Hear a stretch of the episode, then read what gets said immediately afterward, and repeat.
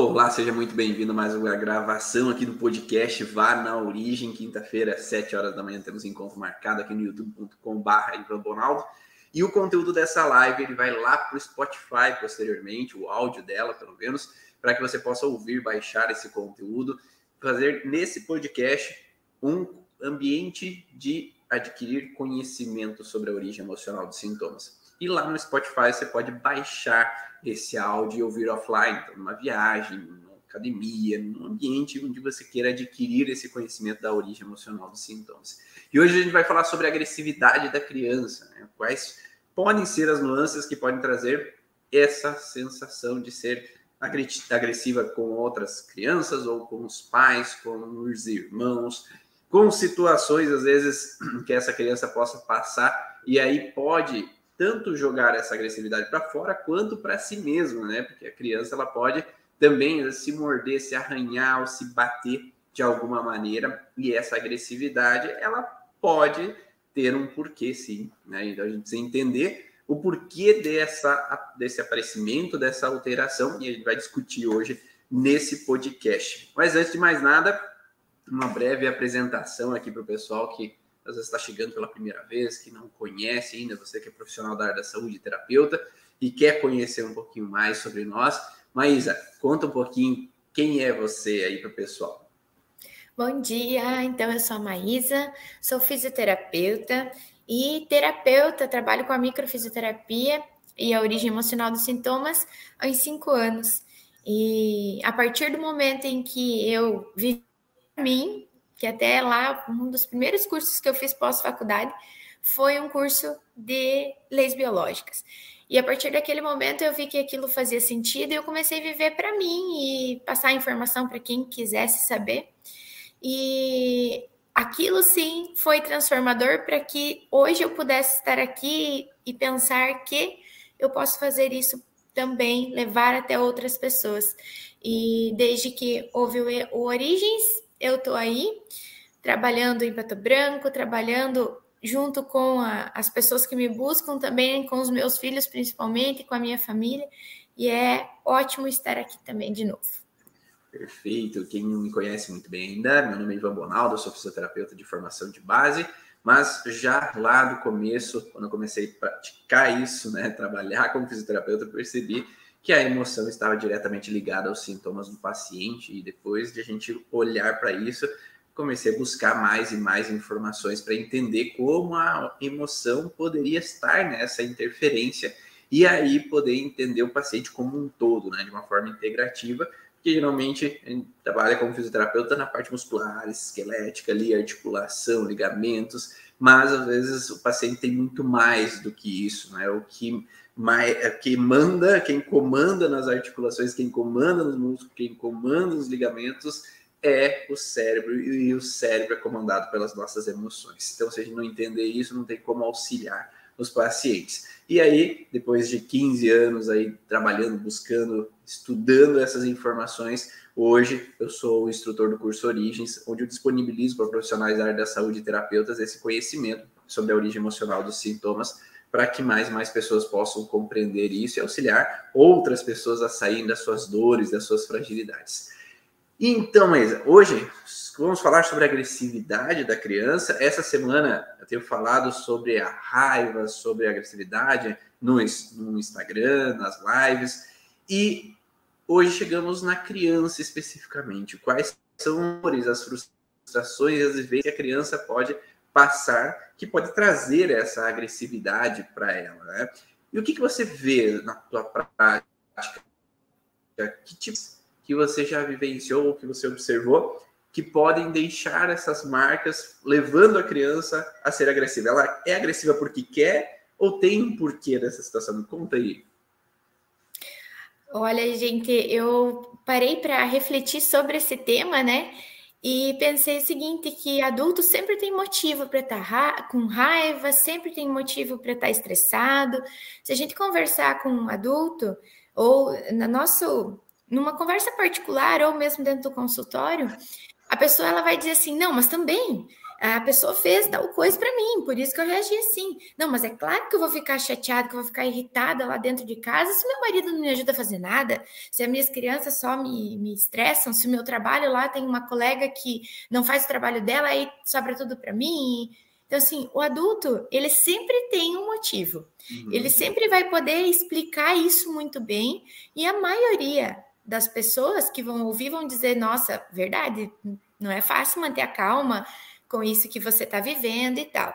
O adulto, às vezes, às vezes, ele tem um limite na sua, no seu agir, mesmo estando com muita raiva, e algumas coisas ainda saem sem controle nesse comportamento agressivo que a gente vê. E a criança, ela não é diferente, ela tem esse motivo também, só que pela dificuldade de expressão, porque às vezes nós adultos não damos a expressão para ela, essa, esse liberdade, ou ela não encontra formas de se expressar de uma forma adequada e acaba reagindo é, com atos que todo mundo vai julgar errado, demasiado. Nossa, ele machucou o outro, ele quebrou determinado objeto. Então, vai ter um motivo. E eu costumo dizer assim, dar o um exemplo para os pais. Por que, que a gente briga por alguma coisa? Por que, que a gente briga e entra, às vezes, num conflito muito grande? Porque eu sinto que tem algo que é meu e alguém está querendo levar, ou, ou eu não estou conseguindo pegar. Eu preciso lutar pelaquilo que é meu. Ou pela minha opinião, pela, pelo meu, pela minha liberdade, ou pelo algo que é meu, um território, um objeto, algo material. Aquela mãe, aquele pai então, eu vou acabar tendo essas, essas reações, a gente vê conflitos grandes de identidade e essa, esse contexto de contrariedade indigesta, porque eu não aceito aquilo que eu estou vivendo, eu não, eu não gostaria, eu tenho raiva de ser é, submetido a isso, de algo estar sendo imposto a mim. Então, eu estou perdendo minha identidade, meu lugar, meu território, aquilo que é meu, eu estou vendo aqui ir embora, estou vendo perder e eu não gostaria de aceitar. Então, de uma forma, eu preciso ganhar isso de novo, eu preciso lutar por isso. Né? Eu preciso bater até eu conseguir. Bater nas coisas, bater em alguém, para eu conseguir adquirir isso novamente. Então, se a gente trocar as palavras de, ah, eu estou estressado, isso realmente me estressa, se eu trocar as palavras por você está lutando por algo que é teu, é só você, porque a gente trata as pessoas como um ser individual, uma criatura individual. Então é uma coisa que é só teu. Essa importância para isso, para essa coisa, essa pessoa, esse lugar, é só teu. É uma importância muito grande para você. Se a gente trocar, ah, ele é bravo porque ele está estressado, por essa palavra, ele está estressado e está agredindo porque ele está lutando por algo que é dele muito importante e ninguém vê da forma como ele vê. Ele está sendo, ele está com raiva porque ele está sendo é, obrigado a algo e ele não está querendo aceitar aquilo porque ele está perdendo um território. Será que não fica um pouco mais fácil a gente entender que se ele não encontra o lugar dele ou as coisas dele, ele pode sim estar chateado, irritado, que para o adulto também é assim, mas a gente entende porque ele fala, ele expressa e ele, ele dinamiza a situação de uma forma que a gente consegue entender. E as crianças, elas têm Muitas vezes nós temos dificuldade de entender, eles, pela dificuldade de expressão ou pela gente limitar muito, achar feio, não é legal, não é certo, isso é feio, não se faz. E assim a gente corta a possibilidade de ele tentar explicar o que é que está acontecendo ali, para ele estar tá lutando com o quê? Para o quê? O que, que ele quer de volta? O que, que ele quer ganhar? O que, que ele quer ficar seguro com o quê? Acho que é interessante quando você começou ali a falar que é, eu cheguei até a notar alguns padrões, né? Que o adulto ele busca desculpas ou hipóteses para explicar uhum. aquilo que ele está vivendo, né? Então, se eu estou com raiva, eu tento buscar hipóteses, tento buscar as desculpas racionalizadas sobre aquela emoção que eu estou sentindo. Então, às vezes, essa desculpa não é real, essa desculpa, essa hipótese não é exatamente aquilo que está causando aquela alteração mas baseado naquilo que eu interpreto, eu acho que deve ser isso. Ah, deve ser aquela situação no trabalho que eu tive hoje, deve ser aquela situação no, no relacionamento familiar que eu vivi hoje. Então, o adulto ele tenta racionalizar para buscar, alguns, né? Eles tentam racionalizar para buscar, desde que eles tenham inteligência emocional, né? Nesse, a semana passada a gente fez uma aula dentro do curso Origens sobre inteligência emocional. Nem sempre, raramente, a gente tem um grande pontuação de inteligência emocional. Uhum. Porque não foi ensinado a observar, analisar e interpretar as nossas próprias emoções, buscar o entendimento daquilo que aconteceu e conseguir equilibrar aquela informação da nossa emoção que a gente tem vivido. Então essa inteligência emocional, ela não é ensinada a nós desde o começo da nossa vida. Então isso tende a fazer com que a gente tenha dificuldade em interpretar os nossos próprios sentimentos. A gente tenha dificuldade de entender exatamente por que aquela emoção surgiu. Então, quando a gente começa a ter inteligência emocional, começa a trabalhar com nossos próprios sentimentos, a gente consegue analisar de uma forma melhor, interpretar. Às vezes tem pessoas que simplesmente estão irritadas e nem sabem o porquê. Elas nem se conectaram com elas mesmas para interpretar o porquê como adultos, né? Então imagine uma criança que não é ensinada a ter uma inteligência emocional.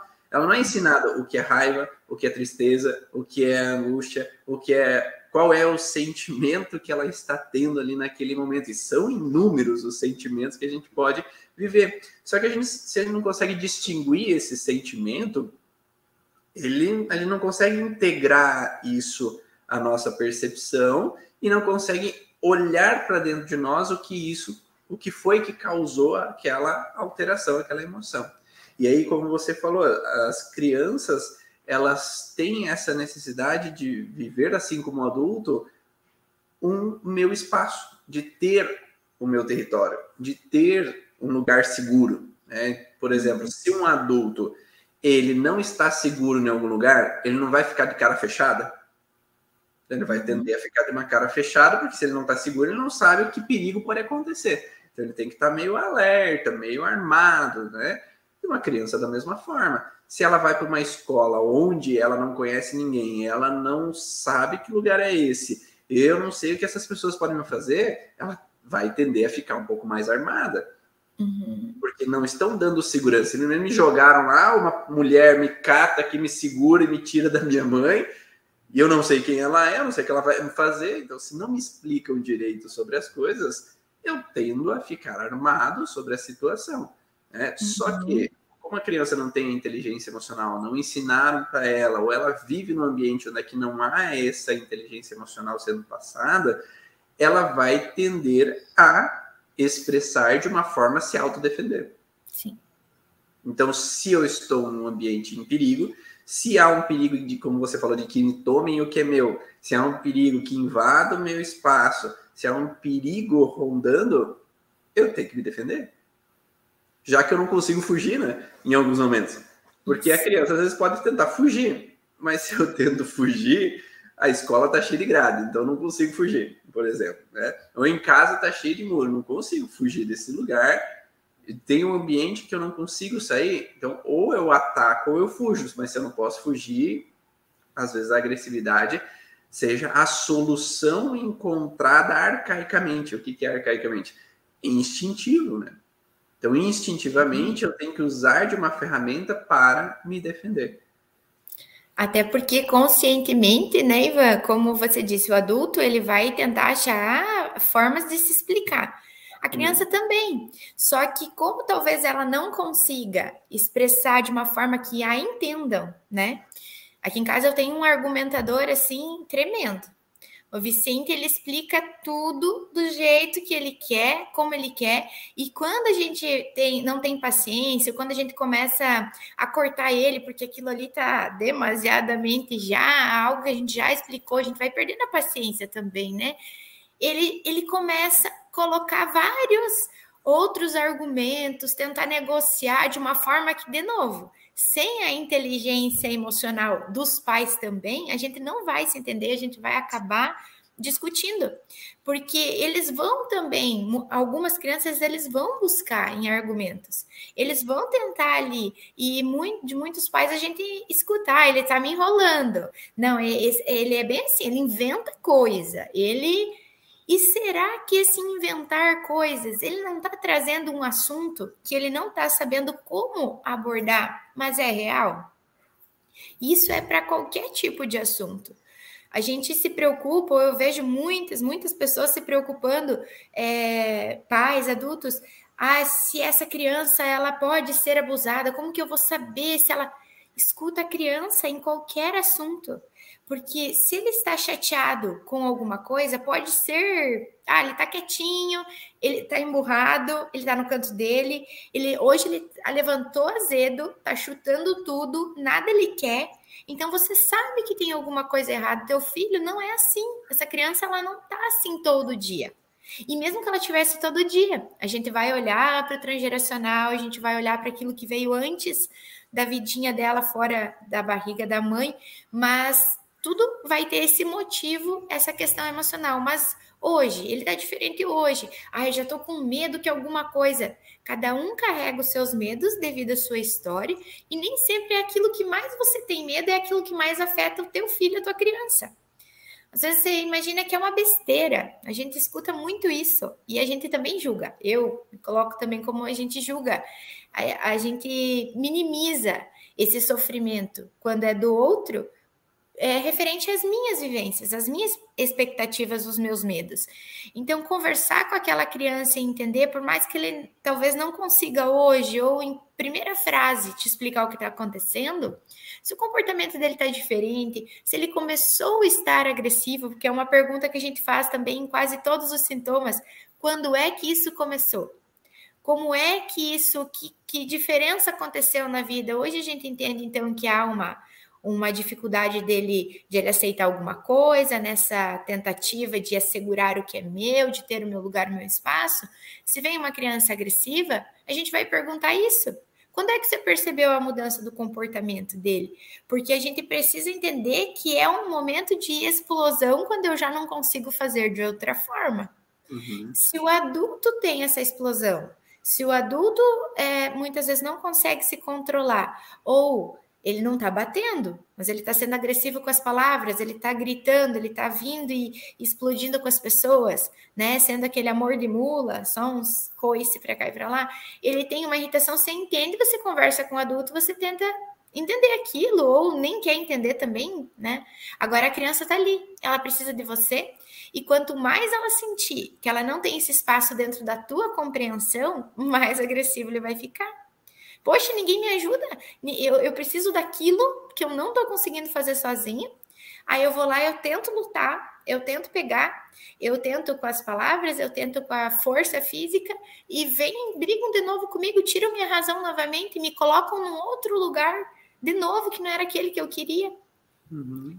Então a gente precisa olhar qual é a dor dele. Às vezes realmente é algo que para você é muito mínimo, mas ele está sofrendo por aquilo. Não adianta você esperar que ele só escute você, ó, isso aí que você está fazendo é feio, tá? Escuta a mamãe que isso aí é feio, não faça mais, e quando você tiver um problema de verdade, você reclama, porque isso aí não é um problema, né? Então a gente precisa explicar para eles que tem coisas que são problemas deles, que eles precisam vir falar com a gente, tem problemas que a gente fala muito isso para os pais. Isso aqui é responsabilidade do papai e da mamãe as grandes preocupações que às vezes está vindo do ambiente, do próprio ambiente, de pai, de mãe, ou lá da escola. Quantas vezes a gente ouve, ah, essa professora ela está com um problema em casa, por isso que ela está reagindo assim. E teu filho está ali. Então, se ele puder dizer que é aquela professora, que é aquele colega que tem um problema em casa, que está trazendo essa, essa raiva, essa, essa dificuldade para ele, vai ser mais fácil você chegar no ponto, que às vezes não é aquela tragédia que você está esperando, não é aquilo que você acha que é preocupante de verdade. O que é preocupante para ele é aquilo que desenvolve o sintoma nele. E a gente precisa olhar para isso. Quando é algo que eu posso pegar para mim como mãe, olha, isso aqui é um problema da mamãe Quanto mais na origem a gente for, quanto mais na raiz a gente for, mais clara a gente vai ser para a hora de a gente ajudar esse filho, essa criança que vem como seu paciente aí também no consultório. Quanto mais na origem, melhor a gente vai lidar com isso e mais ajuda a gente vai trazer. Imaginando que seja aquele detalhe, ah, ele não, ele está na escola nova, isso aí deve ser mil é, situações podem ser essa agressividade dele. Pode ser escola, como pode não ser. Você continua batendo na tecla que é a mudança na escola, que é a mudança na escola, que é a mudança na escola. E às vezes não é. A gente precisa entender o que veio junto ou até antes disso ou com a data certa, com os, com os desenvolvimentos dos sintomas, dos comportamentos, para a gente entender e ir na história certinho. Sempre olhar para aquilo que é que o paciente traz, não é porque ele é uma criança que a gente negligencia essas informações. É aquilo que ele traz, é as palavras que ele traz. Com poucas palavras, às vezes eles trazem assim mil informações para a gente. Mas quando a gente deixa eles falarem, às vezes lá na casa, com aquele papai que trouxe ele para você, aquela mamãe, ele não está podendo falar palavra nenhuma. E se você ali chegar como um terapeuta, né, que acolhe aquela dor, você vai ter uma facilidade de falar com a criança e ele vai se abrir porque em casa ou em outro ambiente ele não está tendo tanta esse acolhimento, essa paciência. Eu acho uma coisa importante que você falou é o diálogo, né, entre qualquer ambiente, né, com os adultos, se querem resolver um problema, o diálogo é a ferramenta. Discutir, brigar, geralmente tende a levar a outros problemas. Quando a gente pode dialogar, a gente pode se entender e pode expressar aquilo que nos incomoda. Então, a criança, da mesma forma, quando ela já está falando e ela pode expressar, ela pode sair do drama dela. Qual é o problema? Às vezes a criança ela não é bem recebida para dialogar, uhum. ou ela tem medo da crítica, porque já houveram críticas anteriores e eu não posso dialogar, ou tenho dificuldade em expressar exatamente o que foi vivido.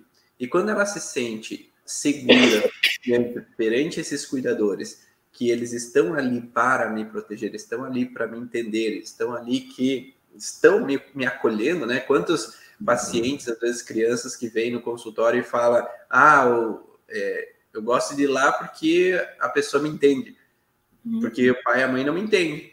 Porque talvez o pai e a mãe não estão preparados para estar abertos a ouvir a criança. Então, quando a gente pode estar aberto ou ter, como falaram aqui, a humildade de sentar com a criança e poder ouvir dela o que está acontecendo, o que está lhe incomodando, qual é o drama que está vivendo, é mais possível expressar. Daí perguntaram: é, a criança que expressa raiva com agressividade, isso diminui o risco de sintomas? Não, isso já é um sintoma. A agressividade uhum. é, é um sintoma.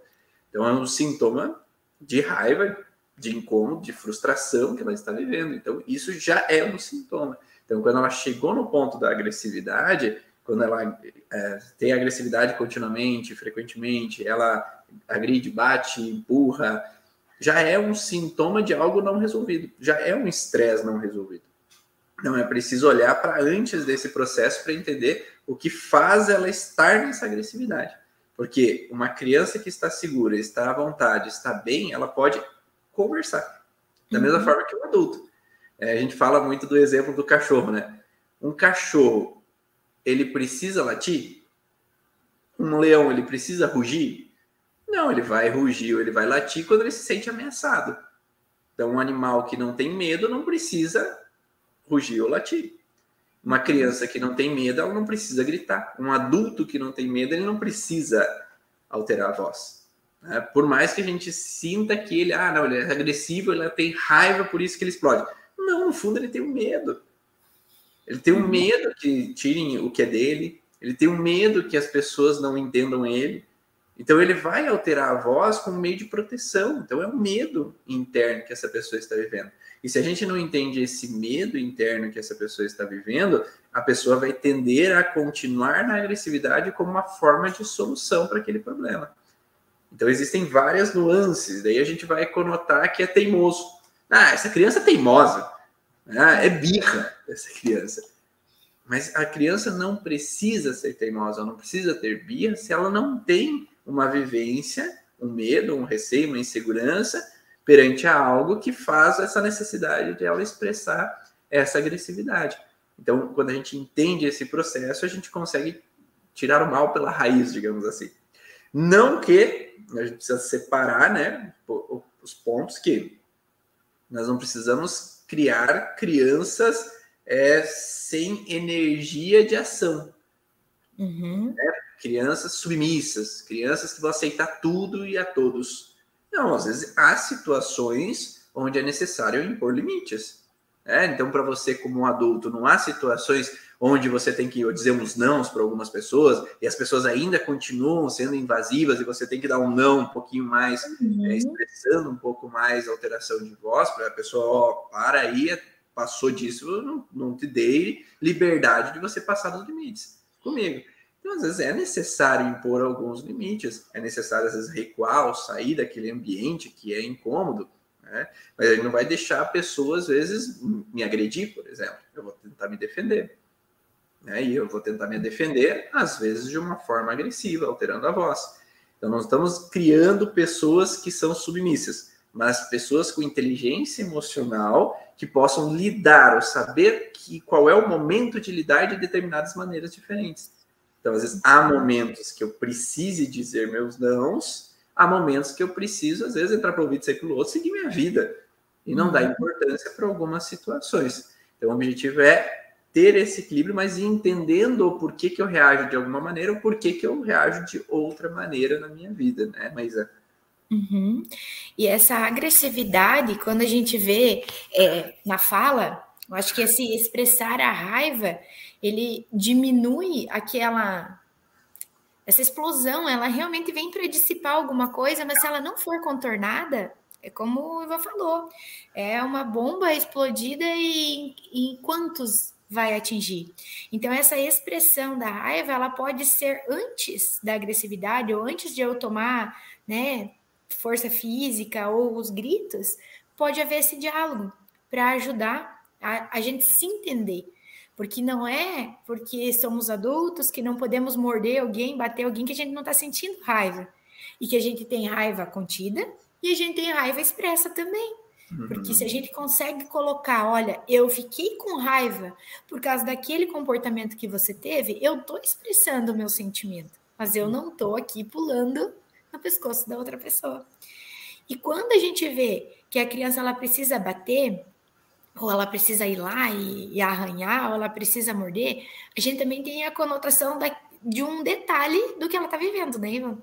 Então, se eu preciso ir lá e arranhar, a gente já vai olhar para as unhas, para qual é o conflito relacionado a unhas, qual é a necessidade que eu tenho de pegar com as minhas garras, né? Eu tenho que reforçar essa pega.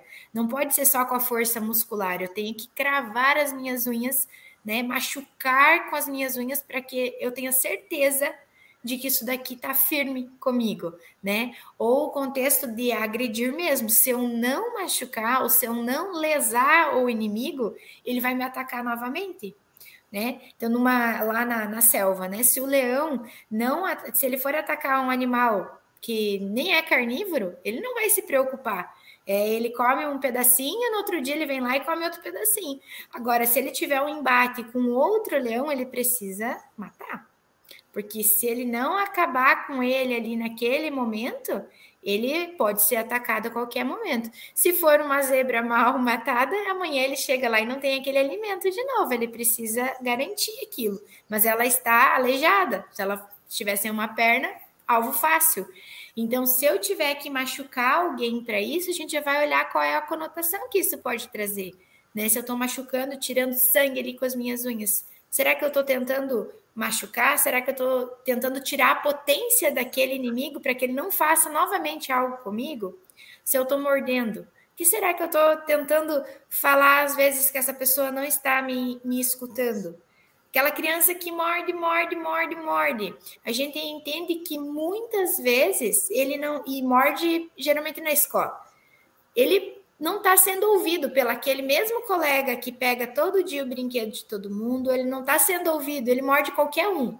Porque talvez ele não está sendo ouvido da professora que ele tem um horário do sono todo dia e que ele tá, ele começou esse ano com essa mudança da, da rotina e ninguém entende o porquê que ele está atrasado, por que ele não quer fazer as coisas, ou por que ele não quer comer, e ele está sendo sempre obrigado a fazer aquela rotina, sendo que ele não conseguiu expressar que ele fazia uma naninha todo dia em casa antes de ir para a escola, e agora ele não está podendo fazer. Então ele vai sair mordendo aquele que chegar, porque é uma expressão da necessidade dele ser ouvido, mas não estão entendendo, ou ele não conseguiu falar. Então, cada tipo de agressão vai conotar algo também.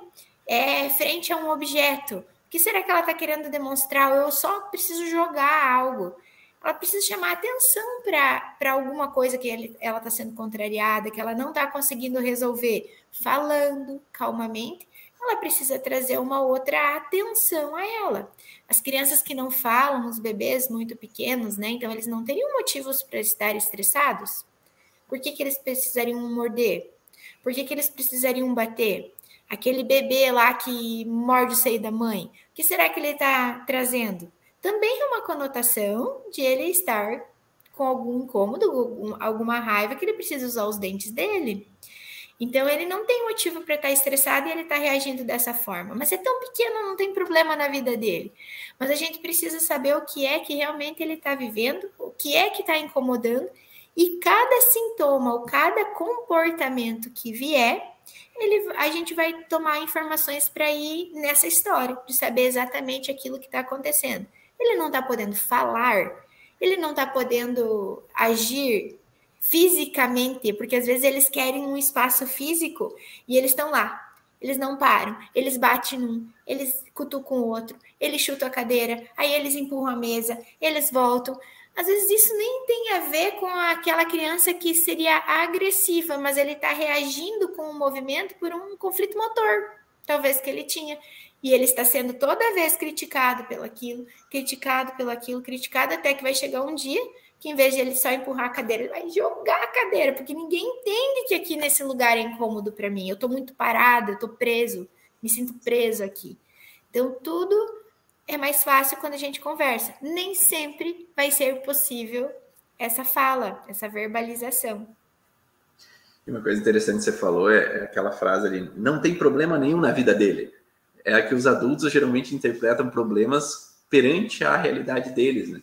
Então, ah, eu tenho problema no trabalho, eu tenho que ganhar dinheiro, eu tenho que correr atrás das minhas coisas, eu tenho que fazer isso, tem trânsito, tem isso, tem aquilo, tem aquele outro, né? Então, o adulto interpreta os problemas baseado na ótica dele. Uhum. Mas a uhum. criança tem outros tipos de problemas, a interpretação baseada na ótica dela, né? Uhum. E a gente sempre vai olhar para um contexto de agressividade com base a duas nuances iniciais, né? Então, dentro do curso Origem, a gente fala imensamente sobre essas contextos comportamentais, né? Tem várias aulas para aprofundar nessas nuances, né? Então a gente parte dos sintomas físicos, mas a gente entra muito nesses contextos, por isso que a gente fala que o curso de é um curso avançado dentro da origem emocional dos sintomas, porque a gente mergulha realmente nessas, nessas análises. E quando a gente vai olhar essa representação de agressividade, a gente vai olhar para dois conflitos iniciais, que é o primeiro conflito, que é relacionado de uma crise de identidade. Então, essa crise de identidade significa quem sou eu nesse ambiente? Qual é o meu lugar dentro desse ambiente? Eu me sinto excluído dentro desse ambiente. Ou o que, que eu represento desse ambiente? Então, dentro do ambiente familiar, por exemplo, porque eu não tenho meu espaço, meus pais não me dão atenção, eles trabalham o dia inteiro e chego em casa e ainda estou no celular, estou na televisão e eu não, me, não pertenço a esse ambiente, eu não me sinto pertencendo porque ninguém está me dando atenção. A mãe está lavando a louça falando comigo, está fazendo comida falando comigo, mas não está ali comigo, né? Não tem esse pertencimento ao ambiente. O pai fala comigo, mas está falando na televisão. Eu respondo, ele nem me responde mais porque ele já prestou atenção no jornal. Então, eu, não estou pertencendo àquele espaço. Estou dando mais atenção para o meu irmão do que para mim, porque meu irmão é mais novo, ou porque o meu irmão demanda mais atenção, ou porque isso, porque aquilo. Então eu não tenho esse meu espaço ali. A Tata, às vezes, nem me dá muita bola, porque ela está fazendo isso e aquilo e, e não pode me dar atenção quanto gostaria na escola. Eu tenho que dividir atenção com a professora, com várias outras crianças ali naquele momento. Será que eu pertenço a esse espaço? Será que esse espaço é meu?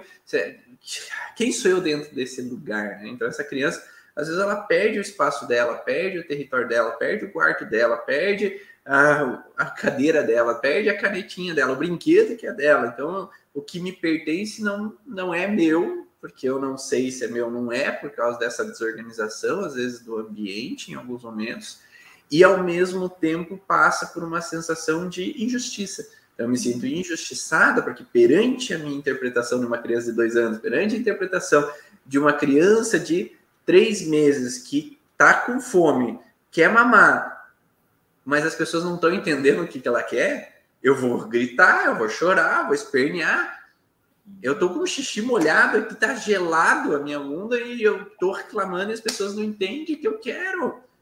É, então, as pessoas não estão me ouvindo de uma certa forma. Claro uhum. que a forma com que a criança expressa nem sempre é a forma que o adulto entende. Então, quando essa criança se sente não entendida, se sente não pertencendo, porque não estão me dando ouvido, não estão olhando para mim, e ao mesmo tempo eu me sinto injustiçada, eu me sinto incomodada, porque acho injusto isso. Eu fico irritado, porque não estão fazendo o que eu estou demandando ali naquele momento, porque é uma necessidade minha, é uma necessidade trocar minha fralda, é uma necessidade minha mamar, é uma necessidade minha um colo, uma proteção, porque uma criança, uma criança, ela não sabe se proteger sozinha. Uma criança, ela não consegue se cuidar sozinha, ela não consegue buscar comida sozinha, ela não consegue se proteger ou se defender sozinha. Então, se aqueles que deveriam me dar suporte e proteção não estão me dando, eu tenho que achar uma alternativa. Uhum. E essa alternativa, às vezes, é com agressividade, porque não estão olhando para mim, não estão dando atenção. Ah, mas essa ela demanda muita atenção.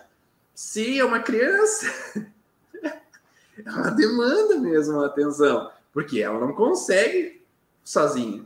Ela não aprendeu sozinha a lidar com o tédio, ela não aprendeu sozinha lidar com as situações, realmente demanda. Por isso que tantas pessoas falam da necessidade de um tempo da mãe com a criança, que às vezes esse o, o tempo pós-parto para uma mãe deveria ser maior estando em casa, que o tempo do pai deveria ser maior estando em casa dando suporte à mãe que precisa do suporte ali naquele momento, né? Agora a criança nasce, dali dois dias o pai já está atrapalhando. E a mãe que fez cesárea, como é que ela consegue dar conta de fazer as coisas? Como é que ela dá conta de dar suporte aos outros filhos que estão ali, ela sozinha? É, quando é possível ter uma outra pessoa junto, é uma coisa. Agora, se nem a mãe está se sentindo dando suporte, quem dirá as crianças? Uhum. Né? Esse momento de, de adaptação ali dessa nova família, aquele momento depois da adaptação dessa criança na escola, será que ela está sentindo amparada da forma que gostaria? Então, esses principais conflitos, é essa sensação de quem sou eu dentro desse ambiente, mais essa irritabilidade, mais essa sensação de injustiça que está vivendo, mais essa contrariedade perante uma situação que não sai do, do jeito que eu gostaria, ela vai tender a trazer a agressividade. E às vezes ela está associada com os brônquios, né? Que é os brônquios é eu estou pressentindo, tem uma ameaça, um perigo, um, algo que eu não posso dissuadir ou confrontar dentro desse ambiente, que eu vou alterar a voz para estabelecer esses limites no território. E aí, só para finalizar é, nesse contexto, perguntaram: ah, e aquela criança que mente? É uma criança sem território. Se eu já tentei de todas as maneiras adquirir o meu espaço, me encontrar no meu lugar, ter, me sentir segura, tranquila com os adultos me protegendo e não está funcionando, uhum. porque se eu faço as coisas, brigam comigo, eu estou sempre errado, nunca tá bom o suficiente, e eu não tenho meu espaço, eu não me sinto acolhido, talvez eu tenha que mentir para. Porque uhum. se eu uhum. falo a verdade, as pessoas me rejeitam, se eu falo uhum. a verdade, as pessoas brigam comigo, então talvez é necessário mentir para me sentir pertencendo. É quantos uhum. adultos mentem para se sentir pertencendo. Eu não posso falar que eu errei no trabalho, porque senão meu chefe vai me demitir. Eu não posso falar que eu errei com uma escolha financeira, porque a esposa ou o esposo vai me rejeitar, vai brigar comigo. Então é uhum. melhor eu mentir ou omitir uma informação do que eu seja rejeitado. Então, aquela criança que não se sente acolhida quanto gostaria, aquela criança que se sente com perigo de rejeição, recriminação, ela vai tender a mentir. Uhum. Para que ela possa te pertencendo ainda. Porque o pior perigo na natureza é se sentir excluído, sentir rejeitado.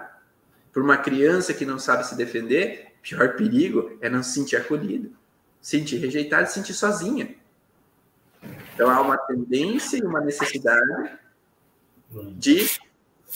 Pode desligar o som ali do, do teu embaixo. Tem um microfoninho ali na tua imagem. Isso. E aí tem essa necessidade de que eu vou agir de uma forma omitindo ou mentindo para que não ocorra o perigo de ser excluído e ser rejeitado. Ficou claro para vocês? Dá um feedback aí para quem está assistindo ao vivo, para a gente saber se está tá dando para entender essa relação. E agora você falando né, sobre essa questão de o que, que poderia ser diferente, que talvez algumas posições, algumas leis pudessem ser diferentes de novo, eu volto a, a dizer para você que é pai, que às vezes está preocupado com esse comportamento, ou para as professoras que estão preocupadas com essas crianças que estão vindo nessas gerações. De novo, essas leis ou essas formas de lidarem com as coisas que acontecem na vida são adultos que resolvem. O problema do adulto é prover o dinheiro da casa. O problema do adulto é ter uma, vamos dizer assim, uma relação social todo mundo agindo conformemente, todo mundo é, reagindo educadamente. Então, assim, essa é a preocupação do adulto e é essa a nossa preocupação. Muitas vezes eu pergunto para o pai e para a mãe também, quando a gente já pensou uma coisa, pensou outra, eu pergunto para o pai e para a mãe: qual é o problema dele ser assim para você? Porque às vezes esse medo de que essa criança está fazendo algo errado, que esse pai e essa mãe vão ser criticados, sabe? Olha só, não sabe educar. Essa, essa criança aí é mal educada. Quando eu escuto isso, às vezes a gente tem aquela vontade de dizer ali para o teu filho, eu fico pensando, quem que está educando? Se ele é mal educado, se o meu filho é mal educado, é porque eu fui um mal educador. Então, se ele está aqui agora, começando essa vida, nesse mundo agora, e eu tenho muitos mais anos do que ele, mais experiência, mais vivências, muito mais controle das situações, é eu que vou ter que mudar algumas atitudes ou olhar para alguns conflitos. Quando vem aquela mãe que está dizendo assim, nossa, não aguento mais de vergonha do, do que ele está fazendo, não param de me chamar na escola, o que, que eu vou fazer? Talvez aquele problema do filho não foi ouvido, ela foi cegada pelo julgamento da, da própria pessoa e ela não consegue reagir de uma forma diferente, a não ser dizer meu filho é culpado pela minha frustração. Escuto muitas mães, até mães, né, mães das gerações das minhas mães, assim, eu nunca precisei ser chamada na escola. Isso quer dizer que houve um sucesso do seu filho? É, não foi chamado. Mas isso quer dizer a gente vê que talvez aquela criança que nunca deu trabalho foi aquela criança que nunca entendeu nada também. Mas ela já ia de casa, porque pai e mãe trabalhavam de manhã até a noite, chegava em casa com a própria chave da casa, entravam, ficavam em casa, faziam todo o trabalho doméstico, se viravam para comer, assistiam o que dava, brincava na rua com todo mundo até o pai e a mãe chegar. Na hora que o pai e a mãe chegava, ele precisava passar o discurso de que você se comporte, você vá lá, não me dê trabalho, mas isso também é por causa de um contexto do pai e da mãe, eles não podiam voltar ao trabalho porque ia faltar dinheiro. Eles não podiam fazer com que esse filho fosse livre, é, ficasse na casa dos outros com alguém que isso ia gastar um dinheiro. Ou, por causa da segurança desse filho, é importante que você fique em casa e faça tudo aquilo que eu te mandei. Vezes, lá no inconsciente, era de realmente não expor esse filho à ociosidade, por exemplo, e ele tá fazendo algo na rua, ser atropelado, ser roubado, né? Então, a gente precisa entender o porquê que é que foi agido dessa forma. Por que, que é que eu preciso me incomodar com isso? Qual é o meu medo? Antes de eu olhar para o medo da criança. Porque às vezes ele está tentando sim expressar aquilo que o pai e a mãe não expressaram também.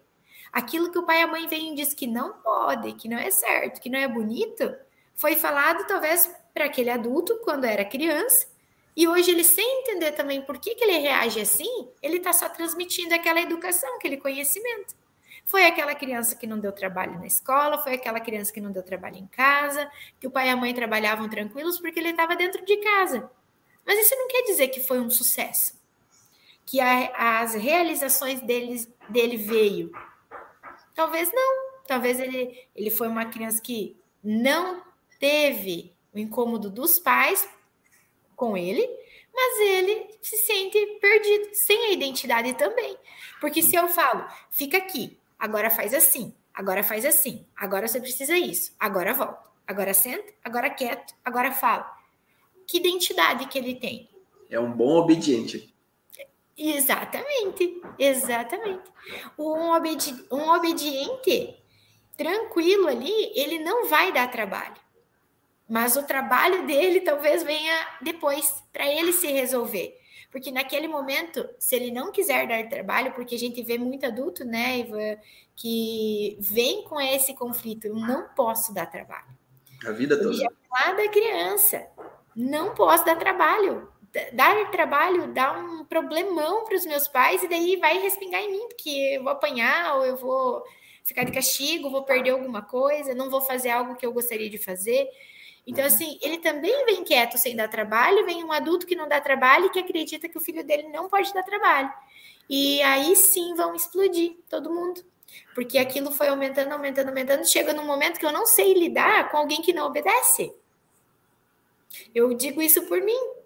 Eu não sei lidar com alguém que, que não obedece, ou eu tenho muitos mais momentos de irritabilidade com alguém que não me obedece, com os filhos que não obedecem, porque eu vim de obediência, faz direitinho, que isso é bonito, e se não fizer, a gente vai ter um problema. Tá explicado. Mas isso quer dizer que eu pude trazer todas as minhas necessidades obedientes sem dar trabalho quietinha? Talvez eu carrego muita coisa, já trabalhei muita coisa e ainda trago muita coisa. Então a gente não sabe lidar com aquilo que vem novo na nossa vida. Por isso hoje tanta dificuldade de lidar ou de olhar e dizer ele tem algum problema. Não é porque ele é o agressor, aquele que bate, que é o aquele, quando a gente vai olhar lá a vítima e o agressor, não é que existe uma vítima e um agressor porque ele é culpado de ser agressor. A gente precisa entender o que está acontecendo com aquele agressor qual é a necessidade dele colocar para fora o invadir o espaço, o corpo do outro, para garantir a segurança dele. E a gente precisa conversar para entender. Tem aquele que também se autoagride, né, Ivan? Sim, perfeito. Então nós temos é, vários detalhes aí, né, que você falou. E uma coisa que me, me veio bem forte na mente quando nós começamos a falar dessa nuance de consciência, né, sobre como ser pais. Uh, tem um estudo do doutorado da doutora Leonor, Eleonor Luzes, que é a ciência do início da vida, que ela trouxe muito dessas vivências da necessidade de pais conscientes, né, os pais conscientes para ter filhos conscientes. Mas os pais não são ensinados a terem filhos. Então, o Brasil é um dos países com maior número de crianças vindas de gestações indesejadas. O que, que significa isso? Crianças que vieram de uma gestação sem ter preparo dos pais. São crianças antes do casamento, são crianças sem pai, né? crianças que são deixadas à adoção, crianças que são rejeitadas na gravidez, né? gravidez que não são bem-vindas. Então, o Brasil é um dos campeões disso, desse processo. Então, tanto é que a Eleonor Luz ela trouxe com o objetivo de colocar no Congresso esse estudo para adolescentes, adolescentes do que é ser pais conscientes. E países que é, colocaram isso nos estudos para os adolescentes, né, como Holanda, é, eu acho que é Suécia ou Suíça, não lembro, eu acho que é Suécia, eles diminuíram o número de prisões a longo prazo, né, ou seja, presídios que existiam deixaram de ter necessidade de existir. Por que, que presídios possam deixar de ter necessidade de existir? Porque crianças foram criadas com pais conscientes. Só que isso é 20 anos depois. É, é longo prazo. Então, se é longo prazo, será que o governo vai querer? Porque o governo é quatro anos, né? Então, ter resultado a longo prazo, né? Não é um bom objetivo, né? O, o, estudo da doutora Eleonora é a ciência do início da vida. Então, esse, a longo prazo, talvez não é algo desejado por um governo. Eles querem soluções a pequeno prazo, é monumentos, é construções monumentais que possam ser vistas. Mas esse resultado de formiguinha a longo prazo, às vezes, não é algo bem visto por muitos governos né? não vai trazer lucratividade para ele. Então, esse trabalho a longo prazo faz com que a gente possa ser a sementinha que a gente está sendo aqui hoje, né? é vocês que estão assistindo aqui, entendendo a emoção e trabalhando com seus pacientes para que possam mudar a sua interpretação com seus filhos.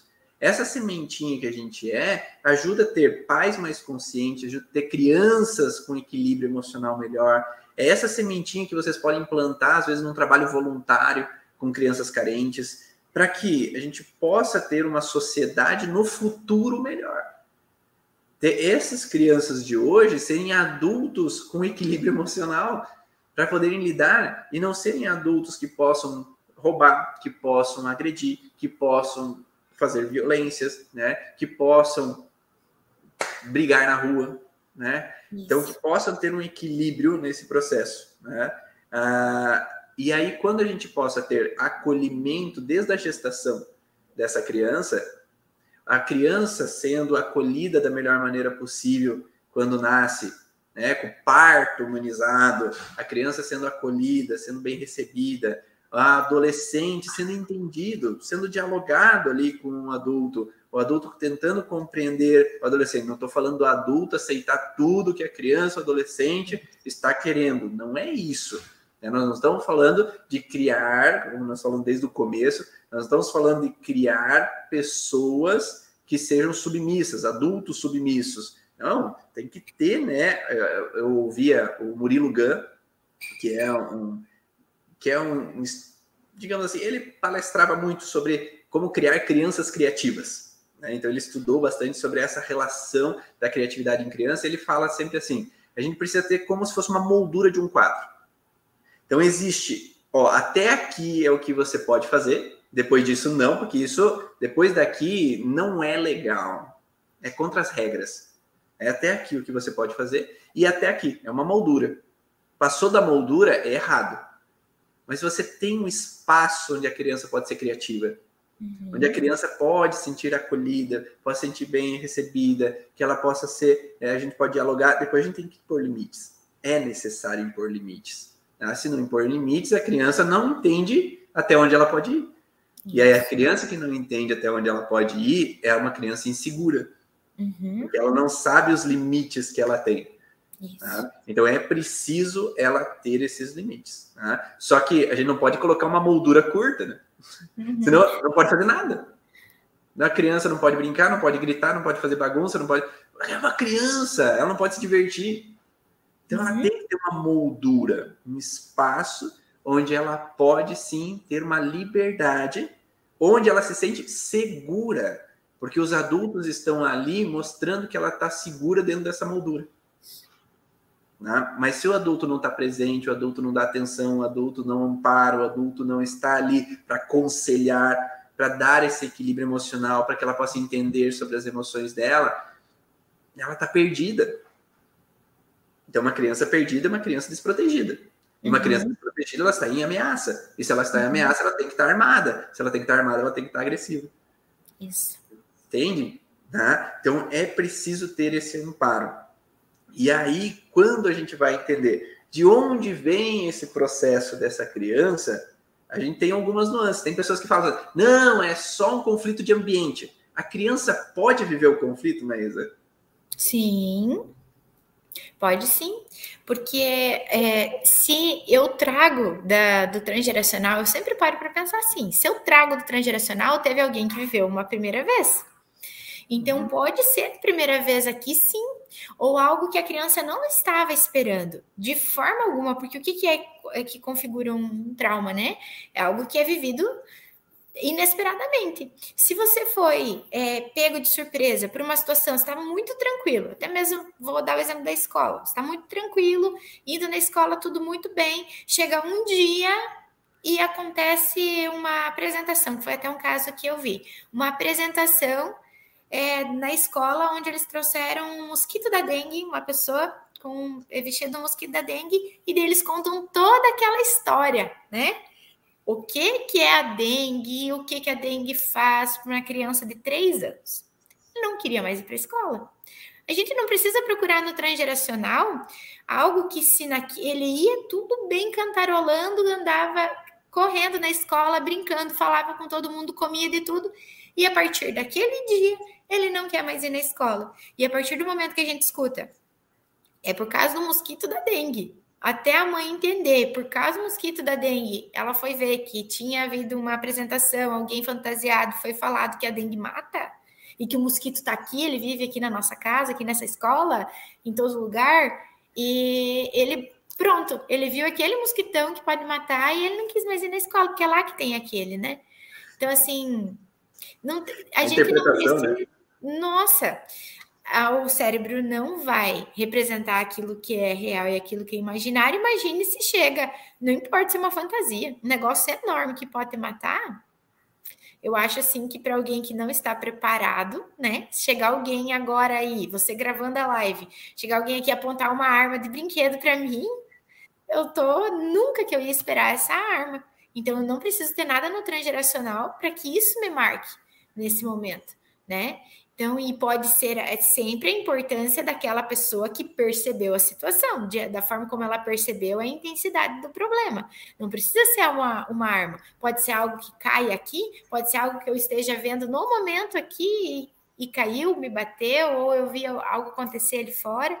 Não precisa ser grandioso, tão dramático, né, para agravar esse trauma. Então, para as crianças que estão nessa moldura, como o Ivo falou, estão nessa moldura, muitas vezes eles estão jogados ali. Não porque pai e mãe quis que fosse assim, mas naquele momento ele não está amparado, porque tem mais 20 crianças na sala e ele não está esperando que aquela reação da professora aconteça, do colega aconteça, que o sinal bata tão rápido e todo mundo saia correndo. Ele não sabe ainda ir comer sozinho, ele precisa ir lá e comer sozinho.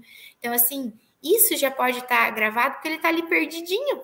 Ele tem limites, ele sabe, mas ele está perdido. Ele precisa ser norteado a, da forma como ele pode agir nessa situação, naquela situação. Pode contar comigo, eu cuido de você, eu sou grande, eu consigo. A gente precisa estar tá levando essas informações. Porque talvez para nós, muitos de nós, ou mais velhos que nós, tiveram informação. Obedeça. Só faz o que eu estou falando.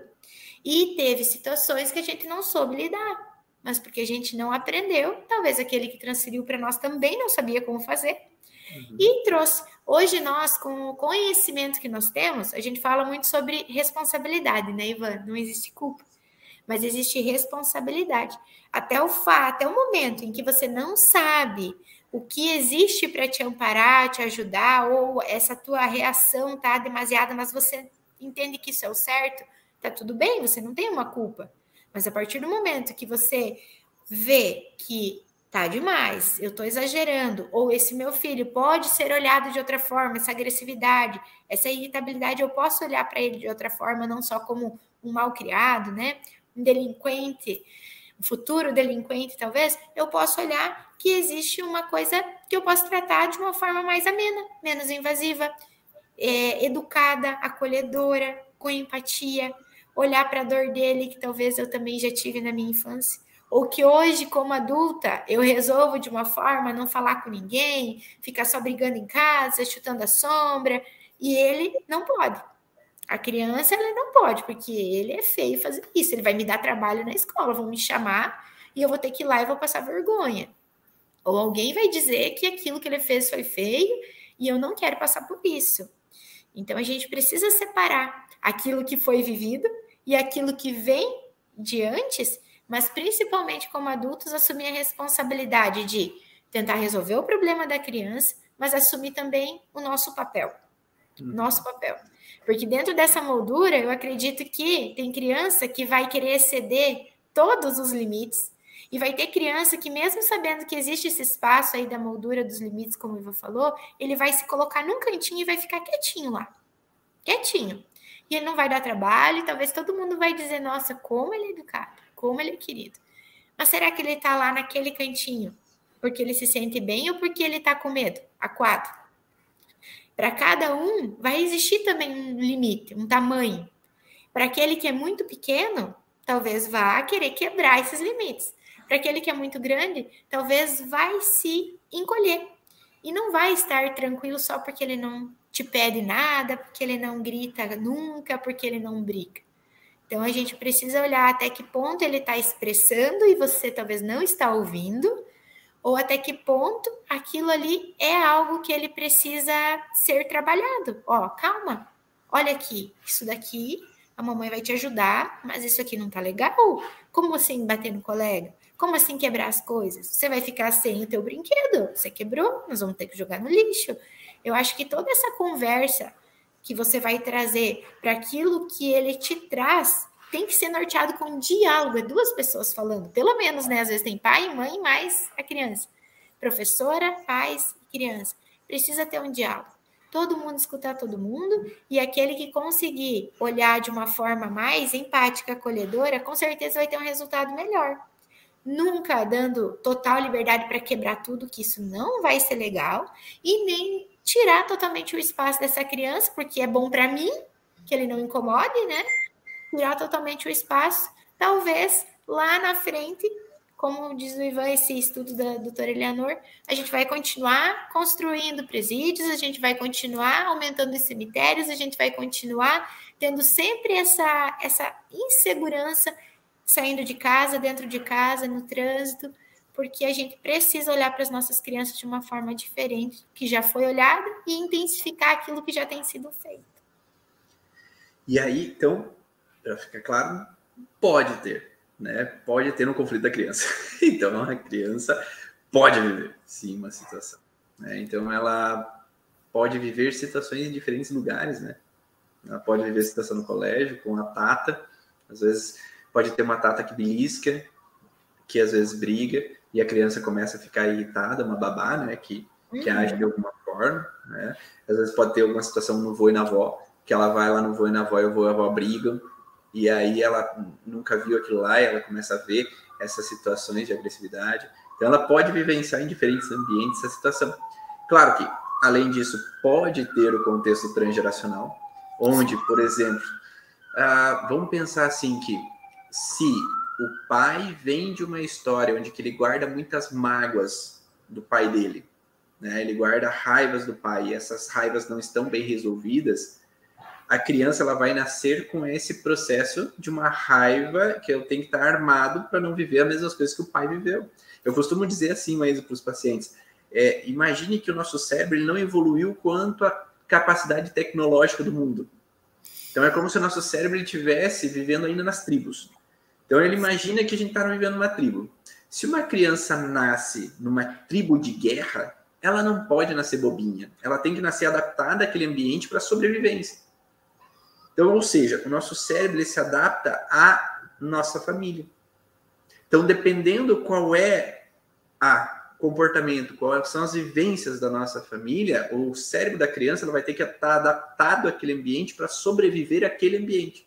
Uhum. Só que aquele ambiente às vezes não existe mais. Aquele ambiente já foi no passado. Agora o pai e a mãe não estão mais vivendo naquela tribo, não estão vivendo mais naquele ambiente. Né? Então o pai tinha mágoas do pai, a mãe tinha mágoas da mãe ou do pai dela, e aí aquela criança ela vem armada para não viver as mesmas injustiças que o pai e a mãe viveram. Né? Uhum. Ou tem mulheres que viveram, foram submissas na vida e vem uma necessidade de uma menina nascer com uma personalidade forte para evitar ser submissa igual as mulheres que viveram lá atrás. Uhum. Então essa necessidade transgeracional faz com que essa criança se molde a esse ambiente para se defender ou se proteger para não viver as mesmas histórias que antes. Então é preciso biologicamente o corpo estar adaptado àquele ambiente. Faz sentido para vocês, pessoal? Me dão um feedback aí. Mas há uma necessidade de estar ambientado. E ao uhum. estar ambientado é estar com esse comportamento já adquirido. É o que o Luiz Felipe Espinosa traz, né? O cérebro não nasce virgem, ele já nasce com adaptações ambientais para que eu possa sobreviver a esse ambiente. Uhum. Só que o problema é que o pai e a mãe já estudaram, já sabem mais sobre contextos emocionais, já tentaram se equilibrar emocionalmente, mas biologicamente ainda o corpo está trazendo aquela adaptação, e isso faz com que aquela criança nasce já armada por mais que o ambiente racionalmente dos adultos está já mais trabalhado. Mas é preciso uhum. trabalhar o, o, inconsciente, é o que vem lá no transgeracional. Então, nós temos um contexto real vivido pela criança, nós temos o contexto transgeracional, mas nós temos o ambiente também, né, Maísa? Esse ambiente que cerca a criança que ele pode estar meio hostil, não pode? Sim, porque se o ambiente também é algo que eu gostaria que estivesse de uma forma, que o meu território fosse tranquilo, fosse ameno, que me dessem aquilo que eu preciso e que eu pudesse colaborar, mas ali tá aquele ambiente bagunçado, tá todo mundo brigando realmente, né? Esse pai e essa mãe estão lá brigando, ou mesmo a, a gente vê muito, ah, ele ficou agressivo depois que ele veio o irmão. Então, tudo bem, tá evidente que ele perdeu o espaço dele. Mas quando é o físico ali, o lugar dele como bebê, mas e quando que a gente vai colocar ele novamente no espaço? Explicando que ele é importante ali naquela família, que ele veio primeiro, que ele é alguém que, que era muito esperado, que é muito especial e que nesse momento tem mais uma pessoa para compartilhar essa família, a felicidade e toda a parte boa da família, de ter irmãos, né? Então a gente precisa colocar ele novamente no espaço, mesmo que o ambiente naquele momento não está favorável ou trouxe um sintoma. Porque às vezes a gente diz assim: ah, mas é normal, ele tem um irmãozinho. É comum, mas não precisa ser vivido dessa forma. Perdeu o colo, perdeu o lugar, perdeu. Não precisa ser vivido assim. Vai ser vivido assim se você deixar que essa informação seja a realidade nesse ambiente. Quando tem um pai e uma mãe que estão só brigando lá, muito eles vão aprender por, por exemplo.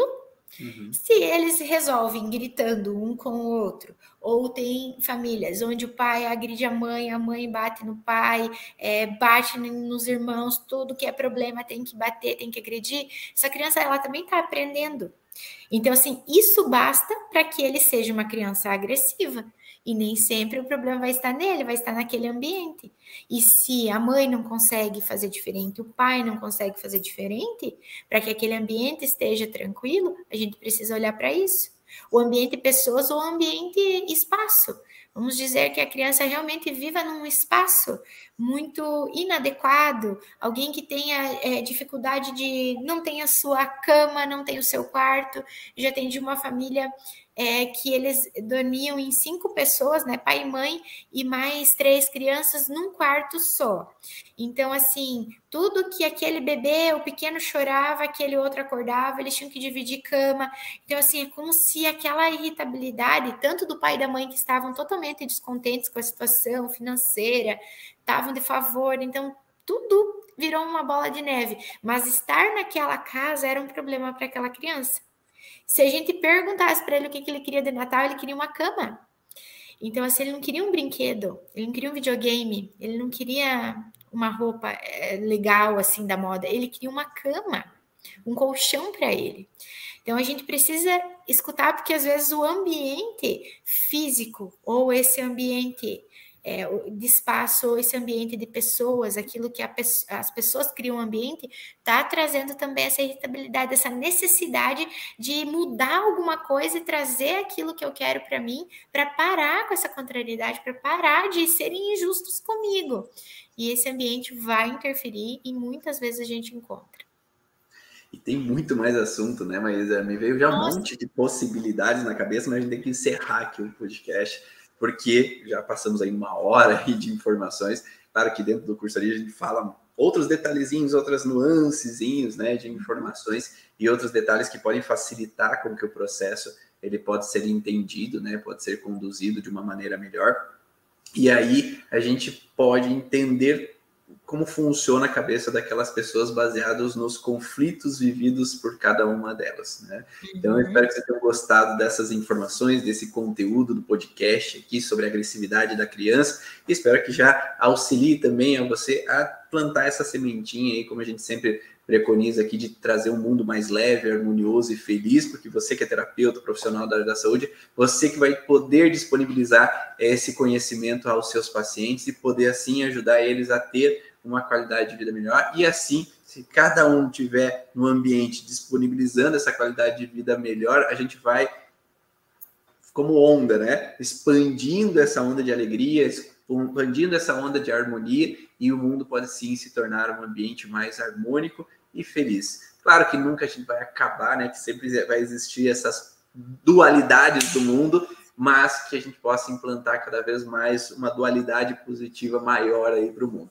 E aí, mas aonde que o pessoal pode te encontrar aí, se quiser fazer um atendimento, se quiser conhecer um pouquinho mais do teu conteúdo?